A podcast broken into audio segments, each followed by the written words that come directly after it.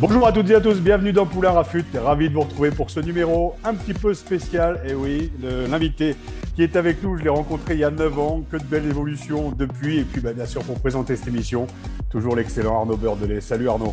Salut Raph et bonjour à toutes, bonjour à tous. Merci encore de m'accueillir pour, euh, pour Poulain Rafut. Poulain Rafut, vous le savez, c'est le podcast qui rafute le rugby en long, en large et en travers. Celui que vous pouvez écouter dans votre salle de bain, sur votre vélo, dans votre voiture, dans le métro, partout où vous le souhaitez.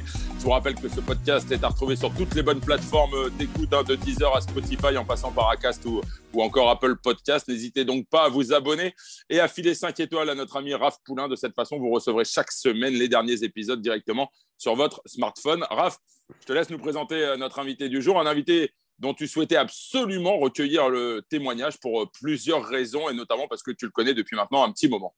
Oui, Arnaud, dans notre sport de bonhomme, le droit à la dépression, parfois passagère, est souvent perçu comme une faiblesse, une faille, un tabou, parce que ces moments nous rappellent à notre humanité, à notre vulnérabilité face à la vie. Et pourtant, quand elle est mise en lumière et identifiée, cette période permet souvent une prise de conscience salvatrice.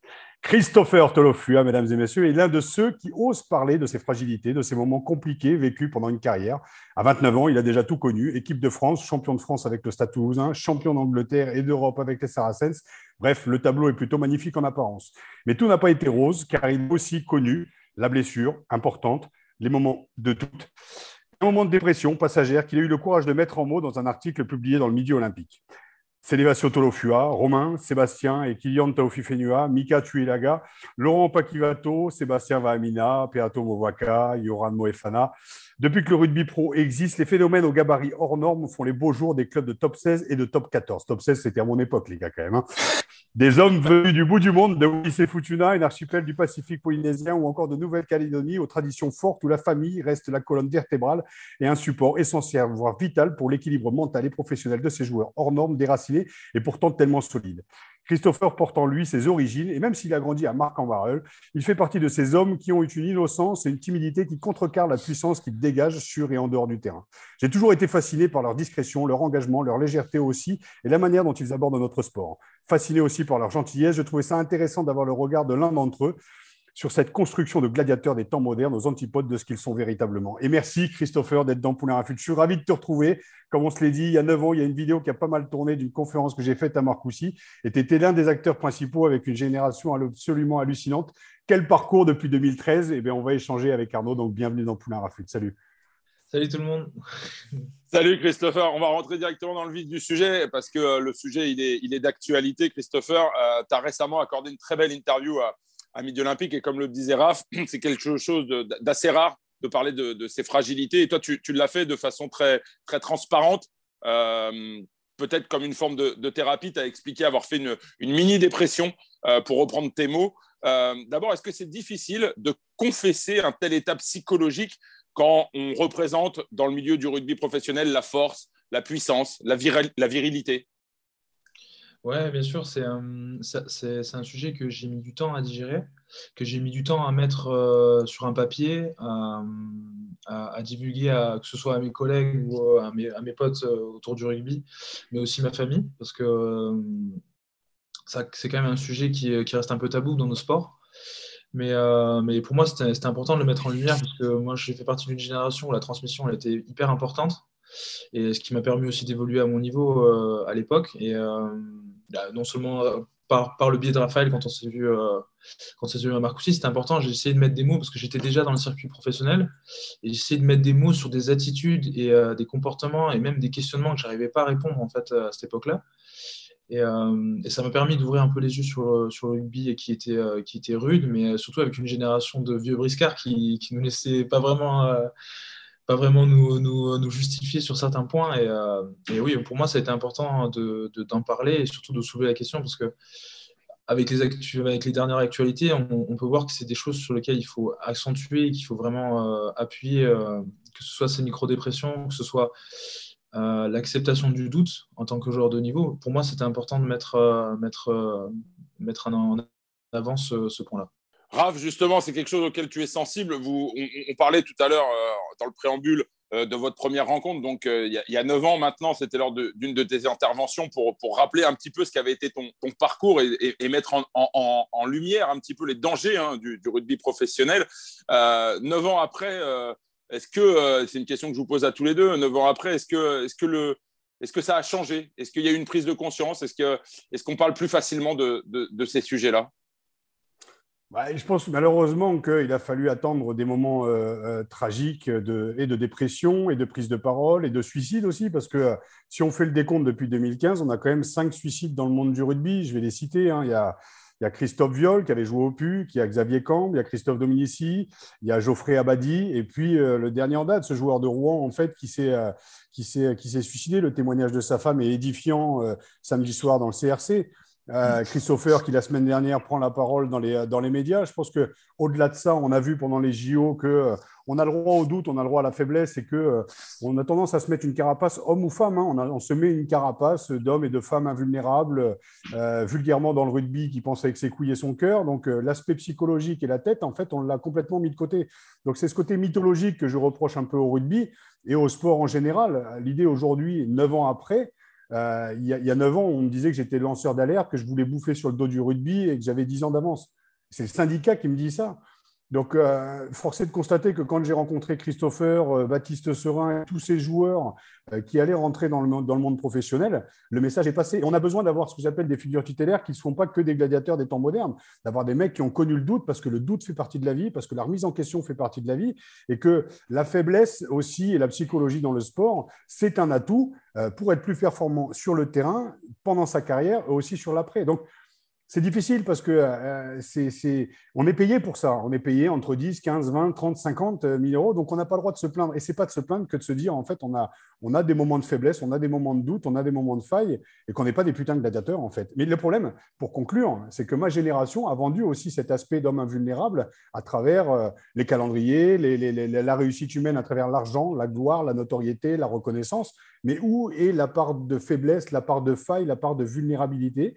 Je pense qu'il est important aujourd'hui d'ouvrir le débat, de faire de la prévention dans les clubs, au-delà du rugby et dans le sport en général, parce que c'est un problème qui est sociétal. Le principe de dépression, c'est quand tu es constamment sous pression pour ta famille, pour tes amis, pour tes entraîneurs, dans le monde de l'entreprise, pour ton N plus 1, pour ton N plus 2. Le principe de dépression, c'est quand tu lâches la pression sur tous ces rôles que tu peux jouer. Et Christopher en est un exemple, de par le gabarit, de par ce qu'il représente, de par sa réussite très tôt en plus, quand tu prends la notoriété dans la gueule, très tôt. Donc moi, j'aime la question que je pose à, Christopher, c'est comment on vit à 20 ans une notoriété forte comme moi, je l'ai vécu de manière éphémère, et comment on arrive à, vivre dans la durée avec ce statut d'homme, d'homme, d'homme invulnérable, de ce que vous représentez. En plus, je parlais de, de, de, de ces joueurs que tu peux représenter aussi, les Iliens.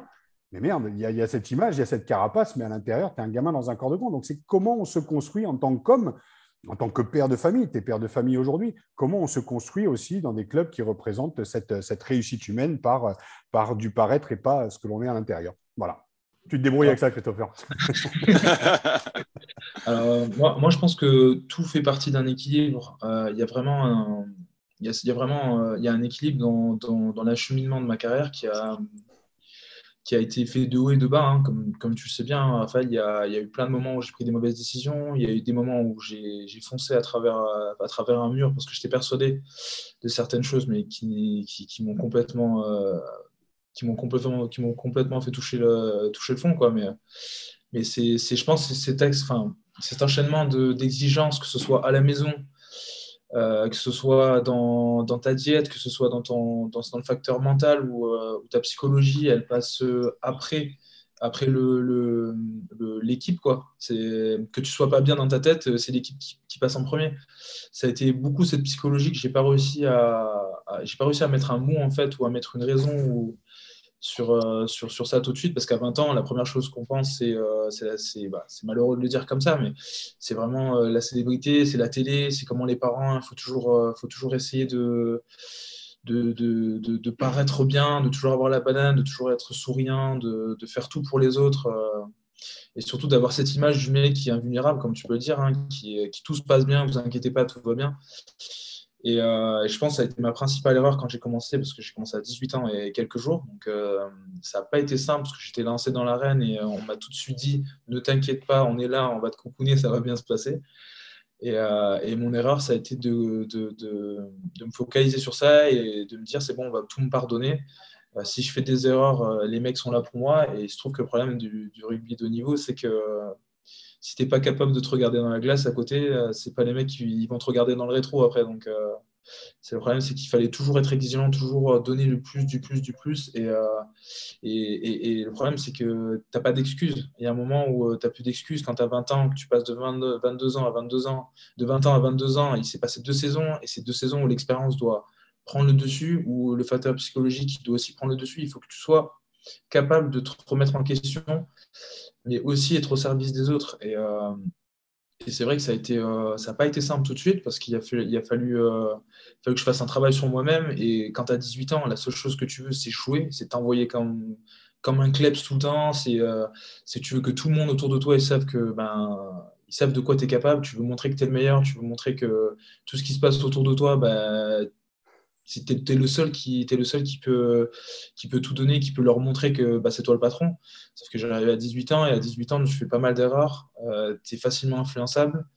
Tu prends pas forcément toujours les bonnes décisions. Euh, euh, et, je pense que ça a été mon erreur parce que j'ai voulu tout, tout, tout donner. Et à un moment où, même à 18 ans, avec ton corps, ton corps tout frais et que tu es tout flamme, bah, tu te brûles un peu les ailes. Et, il a fallu serrer les dents. Il a fallu serrer les dents et euh, arriver dans mon appart euh, à Toulouse euh, quand tu finis les matchs et que tu es complètement claqué et que tu as les potes qui viennent te taper à la porte et disent Allez, viens, on va boire un coup. Bah, il y a un moment, bah, tu, suis le, tu suis la vibe. Hein. tu vas boire un coup avec les mecs et puis c'est un engrenage. Il, y a, y a ce petit engrenage du, du jeune joueur de 18 ans, 20 ans, 22 ans qui, qui veut s'amuser avec ses potes mais qui veut faire des matchs de ouf. Mais il y a un moment où le haut niveau te rattrape et l'exigence te rattrape aussi. Et l'hygiène de vie, ça a été l'hygiène de vie, ça a été le, c'était le, point noir de, du début de ma carrière. C'est, ça a été du tout, du tout, du tout, donner à, te donner à fond, et puis te donner à fond aussi avec ta famille, te donner à fond avec tes, avec tes collègues. Et, à un moment, il faut que. Il faut que bon, après, moi, je parle avec ma petite expérience maintenant, mais il faut vraiment que nous, en tant que, en tant que pseudo, ouais, pseudo ancien, on soit capable de, de, tirer le frein à main aux, aux, plus jeunes générations pour leur dire que il y a des moments pour profiter, il y a un moment où il faut s'envoyer, il y a un moment où l'exigence demande certaines choses, mais, il faut, il faut faire attention. Christopher, bien sûr que c'est de l'importance des, des, des, joueurs, mais c'est de l'importance des dirigeants aussi, c'est de l'importance du rugby français, en fait, de comprendre et de prendre sa part. On ne peut pas dire c'est de la responsabilité du joueur à 18, 20 ans, 22 ans. Non, c'est la... on a la génération qu'on mérite.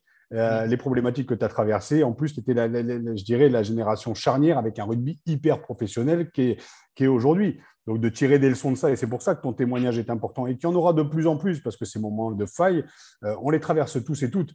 Donc, c'est important, mais c'est important aussi de la prise de conscience à la fois de la Ligue, de Proval, de, des, instances dirigeantes, aussi des coachs, parce que tu parles de déni du corps. Quand tu es dans le déni du corps et que tu te pètes, mais tu as envie de revenir, as envie de revenir sur le terrain plus rapidement que prévu, tu es dans le déni. Et après, tu as la colère qui se dit Ah ouais, j'en veux à telle personne, telle personne. Moi, j'ai arrêté à 25 ans. C'est pour ça que je prends toujours mon exemple, parce que je suis la seule personne à me connaître véritablement en profondeur la responsabilité, elle est partagée. Tu ne peux pas exiger à un gamin de 20 ans de prendre la notoriété, en plus les réseaux sociaux qui arrivaient pour ta génération, euh, de prendre le public, de prendre, et on va en parler, mm. des, réseaux sociaux, euh, le, côté malsain des réseaux sociaux. Tu prends tout ça dans la gueule, et puis c'est normal. Et puis tu as cette image derrière aussi du mec, euh, comme moi j'ai eu, hein, l'image du mec, ah ben, il est plus titulaire en troisième mi-temps que sur les deux premières. Ouais, mais tu as envie d'appartenir au groupe. Tu as envie, quand les mm. mecs qui à la, à la porte pour dire viens boire un coup alors que ça fait trois semaines que tu es en rééducation, eh ben tu y vas. Sauf que tu t'oublies un peu. Et puis après, quand tu fais le bilan, tu dis, ouais, il y a des regrets. Mais tu n'es pas seul responsable dans la situation. Quoi. Je pense que c'est vraiment le monde du sport qui doit se responsabiliser. Merlot. Christopher, juste... on, a la, on, a la, chance aussi et la malchance d'avoir un sport qui, euh, qui prône une euh, comment dire qui prône aussi une, une image de de, de, sport convivial. Donc euh, je pense que ça, ça, fait partie de nos sports aussi. On est super content d'avoir gardé ce, ce côté côté mythologique de la troisième mi-temps et tout, et ça fait partie de notre sport aussi. Donc euh, je pense qu'on on, peut se, on peut se regarder, moi je peux me regarder dans la, dans la glace et en me disant j'étais boire un coup avec les mecs parce qu'on en avait besoin aussi. Tu vois. Bien sûr.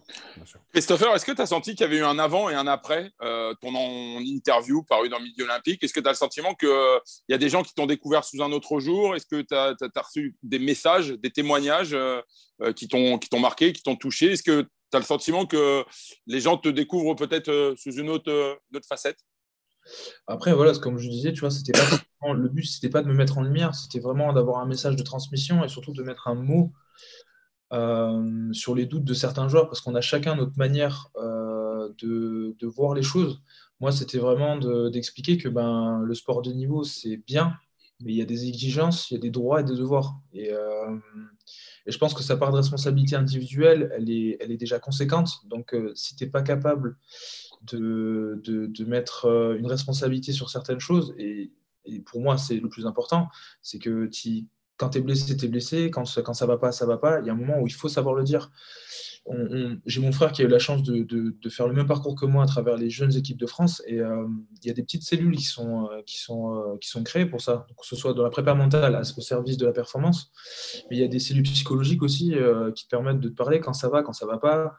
moi, j'ai eu la chance de, de, faire la démarche individuelle, d'aller voir une personne experte dans le, dans le sujet. Et je pense qu'il est très important de, de, sensibiliser les jeunes parce que c'est pas un tabou en fait de parler. C'est vraiment, enfin, ça fait, ça, ça, moi je, je, dis que ça, ça, ressemble plutôt à un second souffle parce que euh, quand tu as la pression sur toi, toute la, plus l'exigence des prépas, plus l'exigence des coachs, plus l'exigence de tes collègues qui te regardent tous les jours en disant putain il va pas bien, il va pas bien, il va pas bien. Il y a un moment où tu es obligé de te prendre en main parce que tu peux pas dire c'est la faute de l'un, c'est la faute de enfin, c'est la faute de l'autre. Il faut te regarder dans une glace et te dire merde, putain, j'ai fait de la merde. Bon, allez, qu'est-ce que tu fais maintenant? Qu'est-ce que tu peux faire pour aller mieux? Et euh, Ça, c'est ça, c'est comme tu dis, c'était un tabou pour ma génération. Et le fait que tu prennes la parole, le fait qu'on prenne la parole au fur et à mesure, c'est mm. d'identifier ça pour enlever justement le tabou, c'est-à-dire désacraliser la psychologie dans le sport. Parce que mm. tu es d'autant plus performant quand tu as un coach mental, parce que ça te permet justement de bien comprendre tes sources de motivation intrinsèques. Et ça va rejoindre un petit peu ce que vous vivez, vous, les Iliens aussi, enfin, cette culture que vous avez très famille. Quand tu es constamment à vouloir porter tes parents, euh, porter la famille aussi derrière, porter tout le monde. Et moi, je l'ai fait, et pourtant je suis picard, hein, je ne suis pas du tout ilien, mais j'ai ce, ce, j'avais envie de porter mon père parce qu'il n'avait pas vécu ce que j'ai vécu, j'avais envie de porter ma mère, j'avais envie de porter mes soeurs, j'avais envie de porter mes amis, j'ai filé tout mon oseille et j'ai porté. Mais il y a un moment où ta motivation intrinsèque, c'est quel plaisir je trouve en fait dans ma performance individuelle. Pas pour prouver à mon coach, à tout le monde à l'extérieur, mais moi avec moi-même. Et c'est la connaissance de soi. Et le principe de dépression, je répète, donc de prendre la parole là-dessus et de se regarder en face, ça mm-hmm. permet d'identifier ses failles, sa vulnérabilité et d'en faire une force. Mm-hmm. exactement. Est-ce que, est que vous comprenez quand même que euh, ce sujet de la, la fragilité mentale soit aussi tabou dans le rugby? Pourquoi euh, les instances ne prennent pas le sujet à bras le corps? Pourquoi euh, ça reste quand même des témoignages relativement à la marge hein? On l'a vu là, euh, Mathieu Bastaro qui a été chez nos confrères de Canal Plus pour, pour évoquer le sujet. On, l'a vu donc avec, avec Christopher. Mais pourquoi ça reste tabou dans le milieu de rugby? Il y a quelque chose qui, qui nous échappe quand même quelque part, non? Ouais, je, ne je sais pas. Moi, franchement, je n'ai pas envoyé de message à Mathieu, mais j'ai été très sensibilisé de son discours parce que aujourd'hui, euh, sur la scène internationale, quand on parle d'internationaux, on parle de, on parle de Fred Michalak, on parle de Mathieu Bastaro, et c'est des joueurs quand même qui ont un, qui ont un caractère fort, et qui ont été dans la vitrine de l'équipe de France et de la France en, de manière générale. Donc euh, ces mots, ils ont été forts parce que je me suis, j'ai vraiment eu cette petite euh, émotion, le fait qu'il en parle, parce que c'est pas, c'est pas simple d'en parler surtout devant, devant, franchement, devant euh, toute une assemblée, devant la France entière, devant le, dans le monde du rugby. C'est vrai que ça n'a pas été simple. Je pense que pour lui, c'est pas simple d'en parler, mais moi, l'article en lui-même, enfin, j'étais face à une personne et je lui dis, franchement, j'ai vidé mon sac de manière, euh, de manière précise, mais euh, j'ai pas trop non plus étendu le sujet. Mais je pense que Mathieu, il a, il fait partie de cette génération, comme tu disais, Raph, hein, il fait partie de cette génération où, à qui on, on, pardonne rien euh, et, qui ont été très très durs, je pense, dans, dans l'appréhension du rugby de l'époque. Et, c'est vraiment euh, une transmission euh, forte de le voir se livrer comme ça. Après, je ne sais pas ce que tu en penses toi, Raph, mais moi. Non, mais, tu as entièrement raison. On sait que c'est générationnel, mais je vais même aller au-delà du rugby et au-delà du sport de manière sociétale, la réussite humaine, comme je l'ai dit, en tout cas pour un homme, c'est être viril, ne pas être faible. Quand tu es petit et à l'école, c'est écraser l'autre pour être le premier. Et après, on te demande justement de pouvoir euh, cohabiter avec l'autre pour pouvoir travailler en équipe. Et, donc, c'est cette réussite humaine, en fait, et c'est cette espèce de cliché de virilité où tu n'as pas le droit à la faiblesse, tu n'as pas le droit à la vulnérabilité. Mais ça va bien au-delà du rugby et ça va, c'est 2000 années de patriarcat qu'on porte, en fait. Tu n'as pas le droit d'être faible l'homme est comme ci, la femme est comme ça. Et la chance qu'on a aujourd'hui, merci les réseaux sociaux, merci aussi l'ouverture au monde, c'est qu'on peut avancer différemment, on peut apprendre différemment, on peut s'améliorer par des témoignages, par des partages d'expériences, par de la philo, par de la psycho, par d'essayer de donner du sens, en fait, un autre sens à ce côté invulnérable qu'on vit dans le, dans le rugby. Et ma génération, ça a été ça, c'est des couilles, du cœur, du courage, on est ensemble. Et voilà, donc l'individu euh, se fond dans le collectif. Et puis, euh, voilà, dans le rugby, soit tu es mis sur un piédestal et dans le sport aussi, soit tu te fais défoncer quand tu franchis la ligne blanche. Tu n'as pas le droit à l'erreur, et c'est ce, que c'est ce que tu dis, Christopher. Tu n'as pas le droit à l'erreur. Mm. Parce que tu commences à montrer que euh, qu'il y a une part d'échec en fait dans la psychologie quand tu te remets en question dans la dépression, mais c'est pas un échec. Tu te construis quand tu es bébé et quand tu avances et que tu apprends à marcher, on t'apprend à marcher jusqu'au moment où tu marches seul. Ben, devenir adulte, c'est ça aussi. On t'apprend à sortir de l'adolescence, mais et dans le rugby, et ce qu'avec Christopher, c'est un, c'est un, c'est presque une caricature de ce qu'on vit en tant qu'homme dans notre construction. La notoriété à 20 ans, toute cette construction, donc tu te formes une carapace de mec invulnérable parce que tu réponds à ce qu'attend la société de toi. Et puis en fait, quand ça va pas, ah ben tiens, t'as vu comment il est Christopher? Ah ben Poulain, il était alcoolo. Ah ben t'as vu ce mec, il était complètement malade, qui a sauté du quatrième étage. Ah ben Domi, il était fou. Ah ben Geoffrey Abadi, il était fou. Christophe Viol, était fou. Mais en fait, on ne représente de manière caricaturale que ce que vit tous les hommes de notre société. Ah Mais le problème, c'est qu'il ne faut pas en parler. On n'en parle pas. Mais si, allez, on y va, vas-y, on y va. Moi, je dis, voilà. Et c'est ça le courage de l'être humain. C'est pas de plaquer 30 mecs sur un terrain. C'est une fois de plus de se regarder en face et de faire une fois le tour de soi-même et de se connaître. C'est ce que tu apprends la mythologie et la philo. C'est ça. Et quand tu te sens bien avec toi-même, ben, tu es bien avec les autres. Quand tu te sens bien avec toi-même, tu es beaucoup plus performant sur le terrain parce que tu t'es apaisé. Voilà. Donc ça, ça demande à un moment à lâcher la pression de ce qu'attend le monde extérieur sur toi.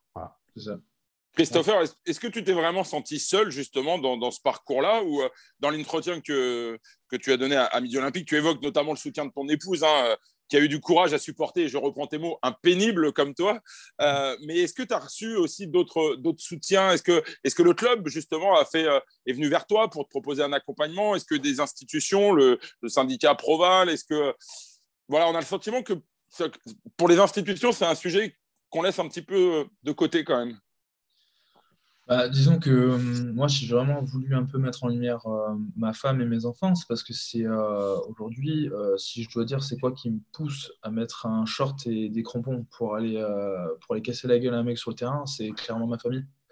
C'est c'est après, c'est bien sûr, c'est la réussite de l'équipe et tout, hein, mais mais alors, déjà, depuis que j'ai eu mon premier enfant, ça n'a pas du tout été pareil. J'ai eu une appréhension du rugby complètement différente. Euh, c'était vraiment, je considérais moi que c'était vraiment du plus. Quoi. Le rugby, c'était vraiment du plus. C'est vraiment le moment où je me régale, où je m'amuse, où je m'envoie, où je veux juste que mes enfants soient fiers de moi. Je veux que ma femme elle soit fière de moi aussi. Je veux que, je veux que je veux, je veux les mettre dans les meilleures conditions pour avoir une vie correcte et, euh, et surtout être en bonne santé. C'était pour moi le, le, point principal.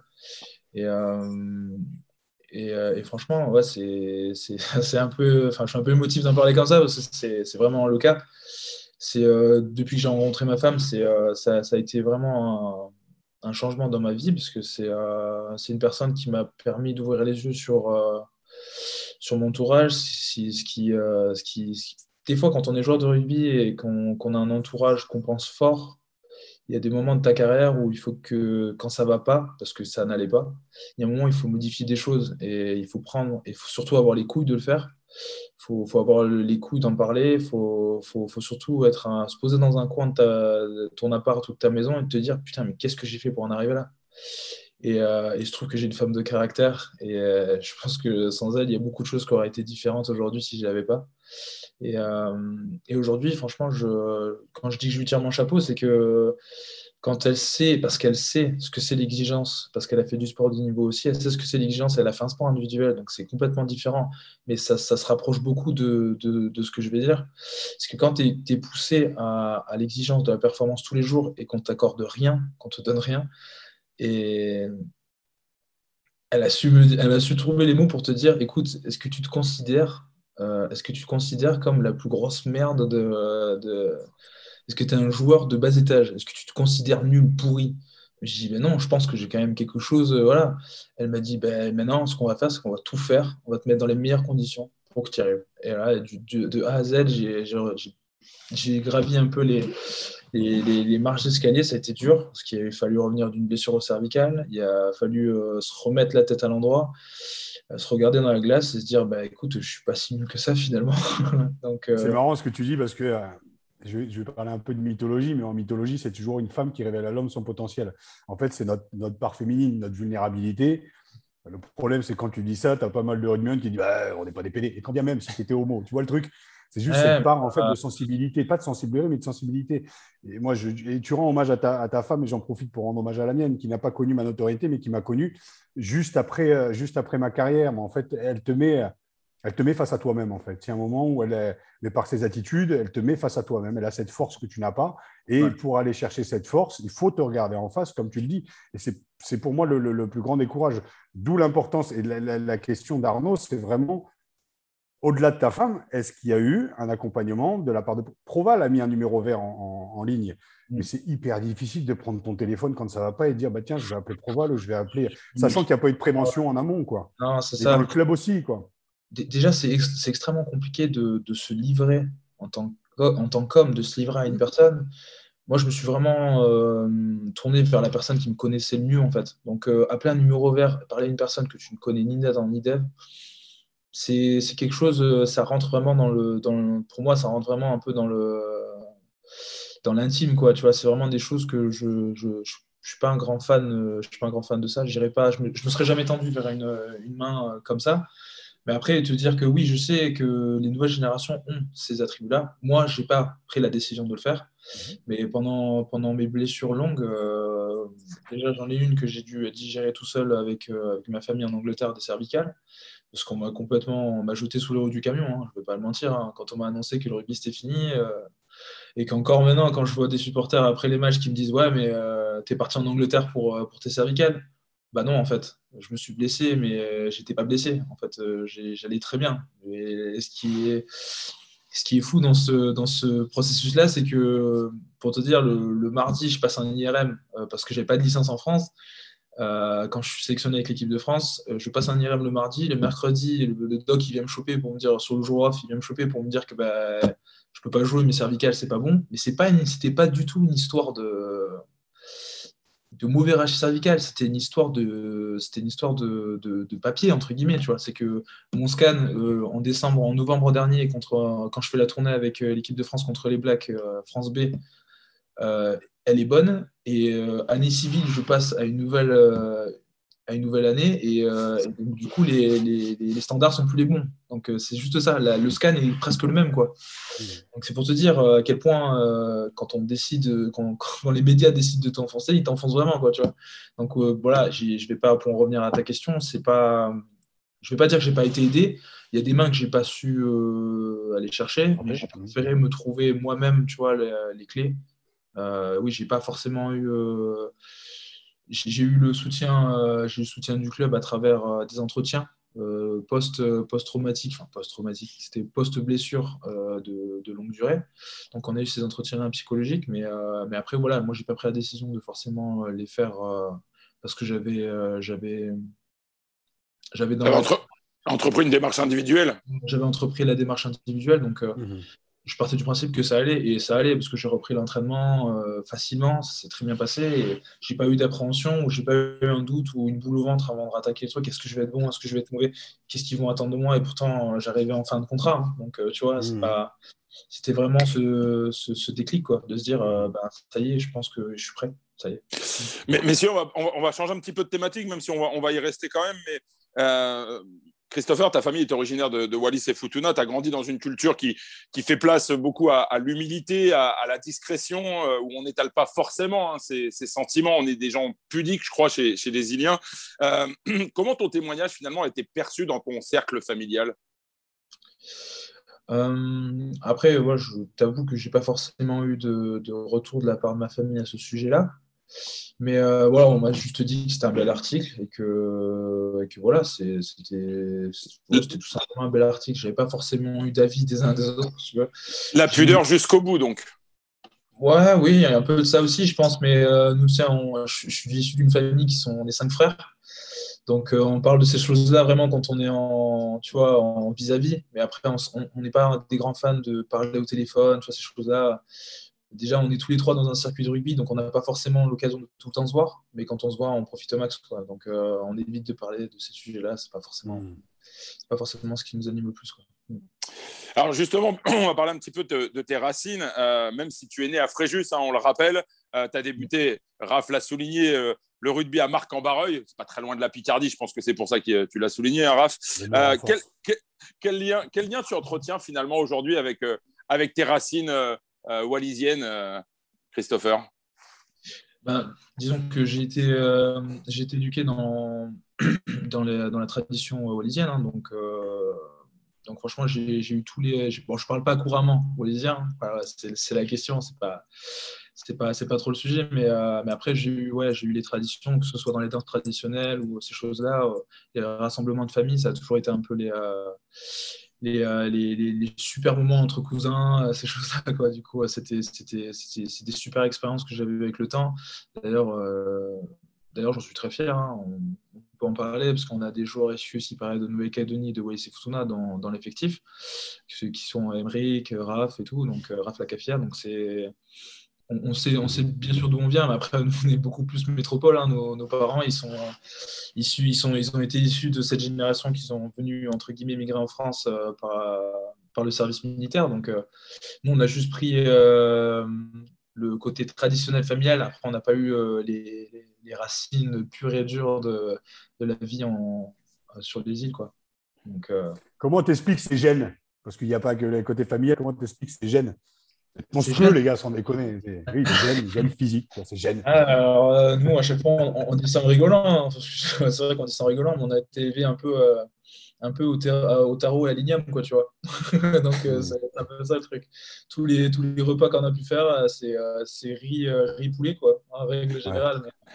C'était le plat que même toi, métro, le, bon, le bon vieux Wallisien de métropole, quand tu rentres chez toi et que tu ne sais pas quoi faire, c'est riz poulet. Euh, Raph, toi, tu voulais aborder ce sujet notamment parce que, euh, alors Christopher, on n'est pas un, exemple fondamental, mais euh, par rapport au, déracinement, et c'est la question que je poserai aussi à, Christopher, c'est vrai que pour, pour beaucoup de joueurs qui arrivent de, Nouvelle-Calédonie, de Wallis et Futuna, et, si on élargit plus, les joueurs fidjiens, les joueurs tongiens qui arrivent en métropole, c'est un vrai déracinement, c'est un sujet qui te tient à cœur, ça, Raph, je crois. Bah, parce que moi, j'ai été déraciné d'un petit village de 700 habitants en Picardie, donc il n'y avait rien à voir avec le rugby. Donc, autant dire, quand je suis arrivé à la capitale, euh, soi-disant, du monde moderne, à Paris, avec euh, ce qu'on connaît des calendriers et tout ça, ça a été un putain de déracinement. Et pourtant, je n'étais qu'à 100 bornes chez ma famille. Je n'étais qu'à 100 bornes. Donc, tu imagines quand tu tapes 5000, 10 000 km, c'est pas la même culture. Et on ne voit qu'à travers ce que tu représentes en termes de gabarit. Moi, je l'ai vécu, hein, je faisais 100 bars. Donc, euh, on a vu, ah ben, Poulain, il n'a jamais su faire un 4 dev, et voilà. Mais ben, c'est pareil pour ces mecs-là qui débarquent du bout du monde avec une culture différente, avec euh, cet aspect familial qui est hyper important, qui est, euh, qui est, qui est, viscéral. Et puis, je ah, je sais pas, hein, quand tu vis à côté de la mer, sur le côté insulaire, et tu te retrouves, ben, que ce soit à Toulon, il y a la mer, mais voilà, Marc en Barreul ou ailleurs, en fait. C'est un déracinement. Donc, euh, mais on ne le comprend pas. On ne voit, une fois de plus, et ça rejoint la discussion qu'on a depuis le début, on ne voit que l'apparence. Ah bah, putain, Vamina, il fait 2 mètres, il fait 120 bars, c'est une machine de guerre et tout. Mais moi, j'ai toujours vu euh, Vamina comme un gamin dans un corps de grand, quoi. Et même, tu vois, cette sensibilité qu'il a, qui est super belle. Et le mec, il, était, enfin, il est parti de, il est parti d'un truc très famille pour arriver dans un appartement perché. Alors, un appartement peut-être de 200 mètres carrés, mais tu n'as pas la vue sur la mer, tu n'as pas tes, potes à côté, tu n'as pas cette culture où en fait tu t'entraînais pieds nus sur un terrain. Euh, enfin, c'est tous ces petits, c'est tous ces petits aspects en fait de, de, de, la construction d'un mec qui débarque. Et les Fidjiens, on l'a vu aussi, hein, les Fidjiens qui débarquent avec leur culture, qui ont besoin de se réunir. Et euh, il y a eu un groupe d'ailleurs qui a été créé, un groupe les Pacifiques, euh, y a un groupe qui se crée justement pour, pour garder cette culture à l'intérieur. C'est d'ailleurs un joueur de Perpignan en troisième ligne qui fait des énormes barbecues. On a vu ça sur les réseaux sociaux. Mais ils ont besoin de ça, en fait. Je pense qu'il y a ce besoin, en fait, de pouvoir s'identifier à sa culture, à des mecs qui ont un peu vécu dans, cette culture euh, insulaire. Et, euh, et je pense qu'il est important. Moi, j'ai un exemple de ce mec. Comment il s'appelait? C'est Emory Bolo Bolo qui, en 98, après le titre, euh, balance, il fout le feu dans le, dans le four, il balance le four du septième étage, complètement inconscient. C'est con. Non, mais ça, c'est un exemple. C'est le mec, était, il avait son majordome, il arrivait de son île, et voilà, on l'a pris pour un extraterrestre. Mais, juste comprendre que ce mec-là, bah, il vit complètement différemment, en plus avec une forte notoriété, le Stade français venait d'être champion. Euh, donc, c'est se mettre à la place des gens, en fait, de se mettre à la place de ces, de ces mecs qui débarquent du, bout du monde pour jouer dans un truc. Ah bah ouais, tu gagnes de l'argent, donc tu dois être comme ci, comme ça. Non. Non, non, non. Et eux, ils ont cette spécificité-là qui, pour moi, est une, putain de force. Je parlais d'humilité, je parlais de simplicité, c'est pas du tout péjoratif. Il y a ce côté un peu naïf que nous, Français de souche, on a un petit peu perdu. Et ce côté-là, il est important parce que tu sens dans leur jeu la notion de plaisir de jouer au rugby. Quoi. Ah oui, complètement. complètement. Vrai, hein. Christopher, tu te sens proche de cette communauté parce que ce sont tes racines, même si voilà, tu es né à Fréjus, tu as grandi à Marc-en-Barreux, que tu es un, métropolitain euh, euh, classique. Mais est-ce que tu te sens proche quand même, justement? Est-ce que tu partages? Est-ce que euh, ce que Raph décrivait à travers ce communautarisme qui existe, les retrouvailles autour d'un barbecue, de, de traditions particulières, est-ce que tu te sens proche de, ce, de cette culture? Oui, bien sûr. Après, euh, comme je disais, euh, même si euh, j'ai grandi en métropole, mes parents ont toujours essayé de garder ça en fait chez nous. C'est vraiment de se rassembler quand on en a l'occasion. quand on joue des matchs à l'extérieur, on a très souvent l'opportunité de se voir un jour avant avec, avec des joueurs. Hein. Donc, donc, ça fait toujours partie un peu de notre culture de, de se revoir, de boire un café ensemble, discuter. Et puis c'est toujours des discussions qui terminent jusqu'à point d'heure le soir, hein, mais c'est un peu ça. Chacun, je pense que chaque, chaque ethnie, entre guillemets, a sa culture et sa façon de, de voir les choses. Moi, je sais que quand je suis arrivé à Toulon, euh, j'avais mes cousins qui étaient là, j'avais Emmerich Setiano aussi. Et après, Mathias est arrivé euh, prendre le flambeau de, José Soutal, tu vois. C'est plein, de, plein de petites passations de, de flambeau et. Euh, euh, pour, faire, pour faire le rapprochement, moi, quand je suis arrivé à Toulon, je connaissais pas du tout Raph Lacafia, mais ce que je lui dis, c'est que moi, j'avais un, j'avais un poster de lui euh, préparant la Coupe du Monde euh, dans, dans, ma chambre. Donc, pour nous, c'était une fierté quoi, d'avoir un joueur de, Nouvelle-Calédonie, issu de Nouvelle-Calédonie, qui, était, qui joue en équipe de France. C'était comme pour Romain Tao, pour Seba Maïna, ça a été un truc de fou. Et puis, de pouvoir le toucher par la, par, par la même occasion après, c'était un truc de malade c'est s'inscrire dans les joueurs euh, de et Futuna qui, euh, qui ont marqué l'histoire de la France. Et c'est une fierté.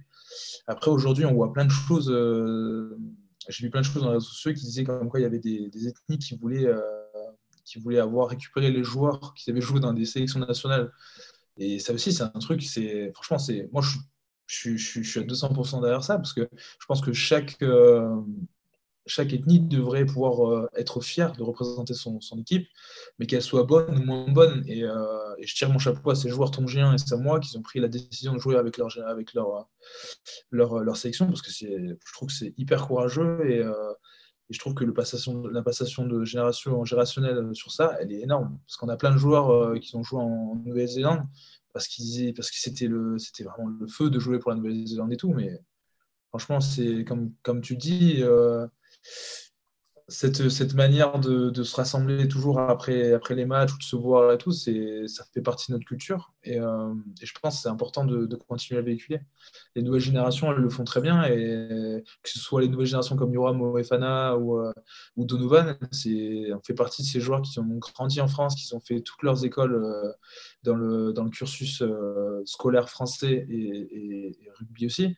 Et ça nous a permis de nous étoffer en tant que joueur de rugby, mais, ça, permet aussi de, se dire aussi des fois, euh, le rugby c'est bien, mais la tradition, elle ne s'oublie pas non plus. Et ils le savent très bien, les parents sont là pour ça. Ouais, c'est bien ça. Euh, Christopher, il y a un dernier volet qu'on va aborder rapidement parce que ça fait déjà longtemps qu'on est ensemble, mais c'est une thématique assez récurrente dans l'émission parce que ça agace, ça énerve, ça, ça, ça, Raph Poulain, ça le titille, c'est les réseaux sociaux. Euh, parce que euh, justement, dans l'interview que tu as donnée aussi au Middle, euh, tu as évoqué les insultes, les menaces que tu avais reçues sur les réseaux sociaux. espèce de guignol, je vais te crever, sac à merde. Je, je te cite. Hein, c'est, voilà, les gars, je pense que là, on a trouvé le cerveau de la bande. Là. Je pense que là, c'est le. voilà le genre de message que, que, tu as reçu. franchement, si tu savais ce que j'avais reçu à 18 ans, tu t'imagines même pas. Franchement. C'est, comment tu vis, comment tu vis ça? Bah, maintenant j'ai 28 ans, ça va faire presque 10 ans que je suis dans le circuit de professionnel. Euh, comment t'expliquer ça? Franchement, c'est. Alors, je trouve ça complètement con, déjà, parce que derrière un écran, c'est hyper facile de dire ce que tu veux. Mmh. quand j'étais blessé, je me suis mis à la place de ces gens-là parce que je regardais le rugby de l'extérieur, je regardais les matchs d'équipe de France, je regardais les matchs de mon équipe qui étaient au plus bas et ça me cassait les couilles d'entendre des gens parler parce qu'ils ne savent pas ce que tu vis au quotidien, ils ne savent pas le sang, la sueur que tu lâches à travers les entraînements. Ils n'en sont pas conscients, mais, mais tu ne peux pas leur en vouloir parce que après, moi aussi, le recul, c'est que moi, je croisais des supporters quand je allais manger dehors qui me disaient euh, étaient complètement éclatés, bourrés, qui te disaient Ouais, mais moi, je, je paye mon abonnement 250 euh, euros par mois euh, et je viens vous voir, vous jouez comme des pipes et tout. je dis Oui, d'accord. Mais est-ce que ça nécessite un comportement comme ça après un match complètement arraché? Je dis Franchement, je pense pas. Je pense qu'on est tous humains avant tout. Et moi, si j'étais supporter, et je le serais bien sûr après ma carrière, je suis pas sûr qu'aller voir un mec après un entraînement, après un match euh, complètement éclaté et lui dire ses quatre vérités, je suis pas sûr que ça va le faire avancer l'équipe et ça va faire gagner des matchs. Donc euh, moi, comme je le disais dans, l'interview du Milan, je pense pas que ce soit la meilleure attitude à adopter et je pense pas que c'est de cette manière-là qu'on aide les joueurs à avancer, les jeunes joueurs de la nouvelle génération, parce qu'ils sont il faut dire ce qui est, ils sont, ils sont martelés par les réseaux sociaux, ils sont martelés par les, euh, par euh, les, les, interviews, par euh, ce que les gens pensent d'eux, euh, ce qui sort, que ce soit par l'équipe de France ou, ou à travers Rugby Rama, le Middle, l'équipe, tout ce qui sort, tous les en-têtes d'articles, ça attaque mais, psychologiquement un joueur, mais d'une puissance. Quand on entend des choses comme ça, que tu arrives sur une fin de contrat, que tu entends que apparemment tu es annoncé sur le départ, alors que tu n'as ni l'avis du président, ni l'avis de tes coachs, rien, c'est quelque chose de dur. Quand ça, quand ça passe à travers la gorge, c'est voilà, c'est pas simple. Donc ouais, je pense que c'est quelque chose qu'il faut qu'il faut non seulement modifier, mais surtout qu'il faut digérer, quoi, parce que c'est pas simple. Hein. Franchement, c'est pas simple. C'est là où l'accompagnement est important, Raph? Il y a une boîte qui s'appelle For Success qui, euh, qui, qui, bosse là-dessus sur Paris. Il y a plusieurs boîtes euh, qui, font de la prévention justement et de l'accompagnement aussi par rapport aux réseaux sociaux, par rapport à l'image qu'on peut véhiculer en tant que sportif. tu sais, le, le, le, témoignage que tu as aujourd'hui, Christopher, et dans le middle et aujourd'hui avec nous, ça va peut-être permettre aussi aux, auditeurs et aux auditrices de comprendre un peu ce qu'est l'homme derrière le rugbyman.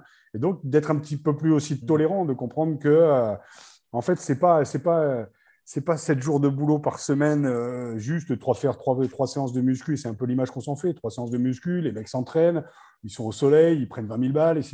c'est beaucoup plus complexe que ça. Et le fait de, ton témoignage, euh, c'est c'est de comprendre un peu que voilà, l'être humain derrière le sportif, casser un petit peu la carapace, casser un petit peu l'armure pour faire comprendre aux supporters qui, oui, payent leur abonnement, que en fait, tu as le droit d'avoir des contre-performances, que parfois la notion de groupe, l'amalgame se fait peut-être difficilement parce qu'il y a des changements d'entraîneur. C'est de comprendre un petit peu le contexte plutôt que de montrer du doigt l'individu. Moi, je l'ai vécu et j'ai pas. Heureusement que j'ai pas eu les réseaux sociaux, sinon j'aurais emplâtré les mecs, quoi. Je me, je me serais battu. Mais à la différence de ta génération, Christopher, c'est que tous les mecs, on avait des, les mecs qui étaient au coin du bar qui te permettaient de te dire ça. Mais les seuls mecs qui te permettaient de te dire ça, c'était les grands frères. Hein. C'était les domis qui te mettaient des nuquettes, c'était les bibi au radou et tout ça. Tu n'avais pas un gonze qui, au coin du rat, venait te voir en disant T'as joué comme une merde, parce qu'il savait très bien. Si, ça m'est arrivé une fois à Pau. Le mec, il est venu me voir en disant Ouais, Poulain, t'as loupé une passe. J'ai été éméché, il a pris un coup de boule, j'en ai pris pour 4000 balles. C'était con, mais j'ai expérimenté ça. Non, mais, je, mais, mais, le mec est venu, il a peut-être eu ce courage-là de venir. Bon, d'un autre côté, on, était, on venait de perdre contre Pau. Il y avait 20 mecs en costard, quoi. on faisait tous 1m85 et plus de 100 bars. Le mec, il arrive et il se met au milieu en disant euh, ah. Arrête de te chauffer avec ta pute, t'as été nul ce soir. Bah, désolé, le coup de boule est parti. Mais sur les réseaux sociaux, tu ne l'as pas, ça. Et puis, dès que tu commences à répondre, après, derrière, c'est un espèce d'effet boule de neige. Donc, il y a un moment, et c'est ah, la maturité qui t'amène à prendre un peu de recul là-dessus. Mais oui, l'importance de la prévention, là aussi, sur les réseaux sociaux, parce que c'est. Et on l'a vécu, Arnaud, quand on invite les mecs au fur et à mesure, tu passes toujours par l'attaché de presse. Et encore merci à Pauline de nous avoir permis d'avoir Christopher. Mais tu passes aussi par les attachés de presse qui disent Ouais, mais il faut faire gaffe au sujet que vous allez traiter parce que derrière, nous, on a les réseaux sociaux, on a ci, on a ça, et c'est un truc en plus aujourd'hui. Donc, cette image-là, il faut aussi la. Et c'est comme c'est, nouveau, bah, tu te retrouves, comme on dit, ça peut être vite fait de, te retrouver. C'est la cour des miracles avec des abrutis qui, euh, qui se permettent de dire tout et n'importe quoi. Alors, justement, on parlait de, un peu de mécontentement alors, à travers les réseaux sociaux. Euh, on n'ira pas jusqu'à dire qu'il a été finalement courageux, ce jeune homme à peau qui a pris le coup de tête par Raph, mais au moins il ne s'est pas caché derrière un écran. Euh, à Toulon, comment ça se passe un petit peu, euh, Christopher? Parce que ces dernières semaines ont été un petit peu compliquées. Il y a eu un entraîneur qui a été évincé, il y a eu des résultats un peu en délicatesse, on va dire. En tout cas, Toulon n'était pas, semble-t-il, à, sa juste place. il y a eu beaucoup de mécontentement de la part des, supporters. Comment toi, tu l'as vécu justement? Euh, alors moi, par rapport à ça, j'ai eu plein de messages euh, dus euh, à mon témoignage sur la dépression et tout. Il y a plein de personnes qui m'ont évoqué le fait que ben, c'était bien que je le mette en lumière, parce que pour eux, ils trouvaient que c'était important. J'ai même des personnes dans le milieu du travail en règle générale, que ce soit au quotidien derrière un ordinateur ou, ou, ou dans, dans les contre-performances, que ce soit à travers, je sais pas moi, des, des objectifs prévisionnels. Et les gens, ils nous expliquaient que, enfin, ils m'ont envoyé des messages sur les réseaux sociaux en me disant, ben, c'est bien que tu mettes en lumière parce qu'il n'y a pas que dans le rugby que les dépressions se montrent. Et, et, c'est là où j'avais l'impression que j'avais pas trop réalisé l'impact de l'article parce qu'il y a plein de personnes qui m'ont envoyé des messages comme ça. Mhm. Ça faisait plaisir. Et même pour revenir à, à, à la personne qui m'avait envoyé ce message, euh, perd son âme, hein, parce qu'il s'est fait charcler après, juste derrière, j'ai retrouvé des messages, le mec qui disait qu'on va le retrouver le 11. j'ai arrêté, c'était pas ça le but, quoi. Mais, euh, mais ouais, euh, pour revenir à, tout ça, c'est fou que ça a pris cette ampleur, mais le timing, je pense qu'il est bon, parce que derrière, il y a une personne comme, comme Mathieu qui en parle de ces sujets-là, qui, qui, parle ben, d'exigence, qui parle des réseaux sociaux, qui parle de, de, de plein de sujets qu'il faut aborder et qu'il ne faut surtout pas passer à côté. Et euh, comme je te dis, euh, c'est générationnel. Je pense que c'est important d'en parler, comme tu dis. Hein. Mm. Et, et, quand ça joue mal, quand les résultats ne sont pas là et que les supporters tout ne sont pas contents, comment tu vis ça? Parce qu'en plus, tu étais à l'écart du groupe, tu as repris contre le Stade français il y a quelques semaines maintenant, donc c'est difficile à vivre tout ça. Bien sûr, c'était franchement c'était bah, déjà l'appréhension des premières semaines d'entraînement, c'était compliqué. Après, j'ai vu les matchs arriver les uns après les autres. On m'a dit T'inquiète pas, tu vas jouer, tu vas jouer, tu vas jouer. J'ai dit Oh putain. J'avais complètement oublié euh, l'exigence euh, l'exigence des, supporters tournés parce que quand même, tu, euh, tu parles d'une génération là, partout au club, c'est marqué champion d'Europe, champion de France. T'imagines bien que le moindre supporter que tu croises pour aller chercher ton pain le dimanche, si tu as fait un match de merde et que tu lances la baguette à la tronche, caricature, hein, mais c'est rigoler. Mais on a, j'ai eu la chance de jouer dans, deux clubs français qui ont des supporters qui sont accrochés aux valeurs du club, et euh, que ce soit le Stade Toulousain ou le RCT.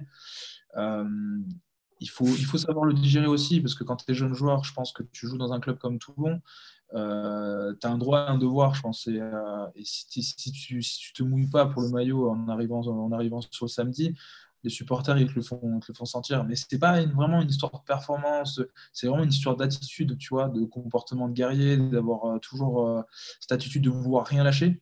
Parce qu'on est dans une situation où il ne faut rien lâcher. Et, euh, et je t'avoue que oui, c'est, il a fallu se remettre rapidement dans le bain parce que les supporters sont hyper exigeants, ils attendent beaucoup de toi. Ben, moi, je sais que quand j'arrivais blessure, j'ai beaucoup de supporters qui venaient me voir sur les OP d'après-match qui me disaient Ouais, on t'attend, faut que tu reviennes et tout. J'ai dit Oui, de toute façon, je serai là. mais, euh, mais voilà, euh, ça faisait plaisir. Mais d'un côté, tu as aussi cette petite micro-pression où tu sais que si tu te trouves, ben, tu vois, oula, ils vont pas l'oublier, ils vont pas m'oublier. Mais à côté de ça, je veux mettre en lumière le fait que ben, on a des clubs de supporters aussi à tout le monde qui sont, qui sont extraordinaires, qui peu importe dans les bonnes comme dans les, dans les mauvaises performances, ils sont toujours là, tu vois, ils ne s'arrêtent jamais de nous envoyer des messages pour nous dire, que, pour nous, pour nous dire personnellement qu'il ne faut rien lâcher. Et, euh, et je pense que, voilà, encore une fois, c'est une question d'équilibre. Il ne faut, il faut pas prendre que le mauvais parce qu'il y a, il y a comme dans les réseaux sociaux, tu as des clubs de supporters ou des supporters qui sont capables de venir te voir, te serrer la main, te dire euh, c'est bien, c'est pas grave, lâche rien, et juste derrière te charcler sur les réseaux sociaux. Donc, euh, il y a cette partie-là qu'il ne faut pas oublier non plus. Je pense qu'il ne faut pas oublier quand même l'histoire de Toulon, qui au sortir de tous ces titres, comme tu le dis, a changé le président, euh, quand même le maître qui a mis énormément de moyens aujourd'hui avec ce nouveau centre de formation, avec ce nouveau centre d'entraînement, pardon. Euh, les supporters sont toujours là, mais il y a eu un autre casting qui a été fait, euh, et puis les résultats qui ne sont pas arrivés au fur et à mesure. Il a fallu passer, c'est comme passer après Max Gozzini au Stade français, c'est comment tu reprends les rênes d'un club qui a explosé. On n'est pas dans le stade toulousain où ça s'est fait un peu dans la durée, même s'il a connu aussi la crise et tu l'as vécu avec eux aussi, tu vois, au sortir d'une génération. Là, c'est un autre groupe qui est en train de se mettre en place. Il faut un peu plus de tolérance et puis de bien comprendre que ça ne se fait pas comme l'individu, la construction de l'individu, la construction d'un groupe et d'une équipe. Ça passe aussi euh, par les moments salvateurs, oui, dans la défaite, mais aussi dans la victoire. Et ce week-end a dû faire du bien quand même parce que d'aller gagner quand même à l'extérieur, ça fait du bien en fait parce que c'est difficile. Et puis belle victoire très très belle victoire et difficile de se construire aussi euh, dans la défaite avec un public derrière tout aussi passionné que, que le public du RCT. Toi qui reviens en fait au milieu de tout ce bordel, ouais, mais c'est génial, c'est un vrai challenge aujourd'hui et donc euh, ben voilà une victoire qui peut en amener une autre et puis de se sortir la tête de la flotte tous ensemble avec euh, avec ces leaders qu'on connaît, charismatiques, les Sergio Parissé, les CBS et tout ça. Il faut arriver à reconstruire et à construire en fait et se créer une autre identité dans la lignée de ce qu'ont été les grands derrière. Quoi. Donc c'est ça repart bien alors pour toi et pour toi et pour vous en fait là oui ça fait une victoire il y en a eu mais on, on a plus de facilité à se retrouver à la machine à café le lundi matin et puis de, de, remettre le bleu de chauffe. Quoi. Bah, disons que tu attaques la semaine avec la banane, quoi. c'est déjà pas mal. Qu'est-ce qu'on peut attendre, Christopher, d'ailleurs, du RCT sur cette fin de saison? Allez, petite, petite dernière question d'actualité, mais Qu'est-ce qu'on peut hmm. attendre du RCT Non, non, qu'est-ce qu'on peut attendre du, RCT On va pas se mentir, on a quand même le sentiment que la relégation euh, s'est éloignée et elle s'éloignera encore chaque semaine un peu plus. Qu'est-ce qu'on peut espérer Qu'est-ce qu'on peut attendre du côté euh, du RCT ben, D'enchaîner les bonnes performances jusqu'à la fin. On a quand même euh, 4 à 5 gros morceaux à digérer euh, ceux qui arrivent là. Donc, euh, si on s'en sort bien de, cette, euh, de ce gros bloc de 5 matchs, je pense qu'on peut, peut, espérer déjà non seulement bien se maintenir, mais aller chercher une place un peu plus haute dans le classement. Et je pense que c'est l'exigence qu'il faut tendre. On ne peut pas se permettre de faire une performance comme celle de ce week-end et passer complètement à côté contre Montpellier. C'est de la construction pour la saison prochaine aussi, peut-être un peu déjà. Oui, aussi, mais après, voilà, c'est chacun a son avis sur, euh, sur la saison, hein, c'est sûr. Mais nous, euh, en tant qu'acteurs aujourd'hui, en tant qu'acteurs euh, du terrain, je pense qu'il faut quand même afficher des ambitions de manière correcte, quoi, de ne pas aller chercher. Raisonnable. Raisonnable, parce qu'on ne faut pas non plus croire qu'on va aller, va aller chercher une place de qualification tout de suite, mais il ne faut pas l'oublier non plus. Mmh. Et pour conclure, c'est pas, c'est pas, c'est pas de se trouver des excuses. Non, non, je t'en prie, c'est pas de se trouver des excuses. Il ne faut pas oublier quand même qu'en milieu de saison, euh, euh, Fabrice Colazo a été remercié, un nouvel entraîneur aussi est arrivé, des internationaux qui sont partis, qui sont revenus, euh, l'arrivée de Colby dont on attend Patrice Colazo, ouais. J'ai dit qui? Fabrice, mais c'est pas grave. Fabrice Ouais, non, non, J'étais avec Coco en plus, en plus ce week-end on est parti ensemble en Écosse. Bah ouais, mais c'est ma boulette, les gars. Je vous l'ai déjà dit, hein, Pierre Abadan qui me dit Putain, pendant 20 ans, tu ne savais pas contre qui tu jouais.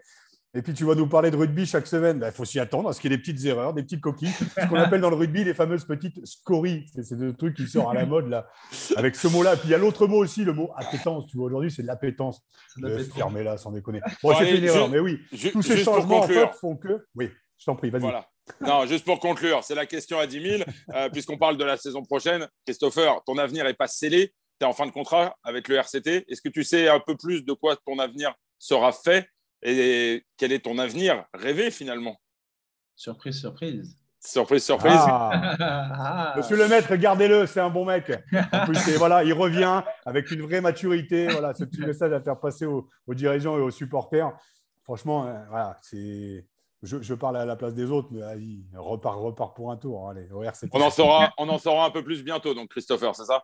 Ouais, moi ce que j'attends, c'est juste qu'il nous paye l'amende qu'il nous doit, quoi, c'est tout.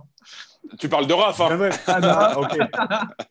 Écoute, je devrais venir sur la rap dans pas longtemps. Je te promets, ah. et euh, je te promets que je t'envoie un texto. On se fera un petit selfie, on le mettra justement euh, sur, euh, sur, sur, les réseaux et dans Poulain Rafut sur les prochaines émissions. Je viendrai boire une petite bière avec toi parce que franchement, après 9 ans, alors c'est bien beau de se voir sur les, à travers une caméra, mais à juste trinquer une petite bière ou une grenadine si tu es en entraînement, tu vois. Viendrai faire un tour et, te, venir te, te, saluer et saluer aussi Baptiste qui était d'ailleurs. C'est pas avec grand plaisir. Avec grand plaisir. Mais, peut-être bouffer, peut bouffer, du poulet et du riz. Hein. Moi, ça me va bien. Pourquoi pas, peut-être. Hein. je viens je vais me greffer. Allez. Messieurs, merci beaucoup pour euh, ces échanges qui ont été riches. On est désolé, hein, Christopher, on a été un petit peu bavard, donc on a été un peu plus long que prévu. Un grand merci pour euh, ta disponibilité. On souhaite euh, évidemment le meilleur et puis bah, on va suivre ton actualité ces prochaines semaines puisque tu nous as annoncé une surprise. Donc on va suivre ça avec, avec beaucoup, beaucoup d'attention. Raph, on se retrouve la semaine prochaine, même endroit, même heure? Avec grand plaisir. Satan, il va nous annoncer qu'il va signer à Marc Cambarel et ça, je trouve absolument génial. Le retour aux sources. Non, non, mais. Après, juste. Chauffeur. Voilà, voilà. tu en as encore sous le pied. Donc, garde, tu quand tu auras 37 piges. Tu as encore 10 ans devant toi. en tout cas, merci beaucoup. Euh, merci beaucoup, Christopher. Merci, Arnaud, parce que c'est une émission qui me tenait vraiment, vraiment, vraiment à cœur. Donc, euh, voilà, c'est des sujets qu'il faut mettre en lumière, même si c'est tabou. Merci de l'avoir fait dans le middle, euh, Christopher. Merci de l'avoir fait dans Poulain Infut. Et on se retrouve la semaine prochaine, même endroit, même heure, avec un autre invité tout aussi riche et très très bonne fin de saison à toi. Merci beaucoup. Merci vraiment. beaucoup. Ciao. Prenez soin de vous.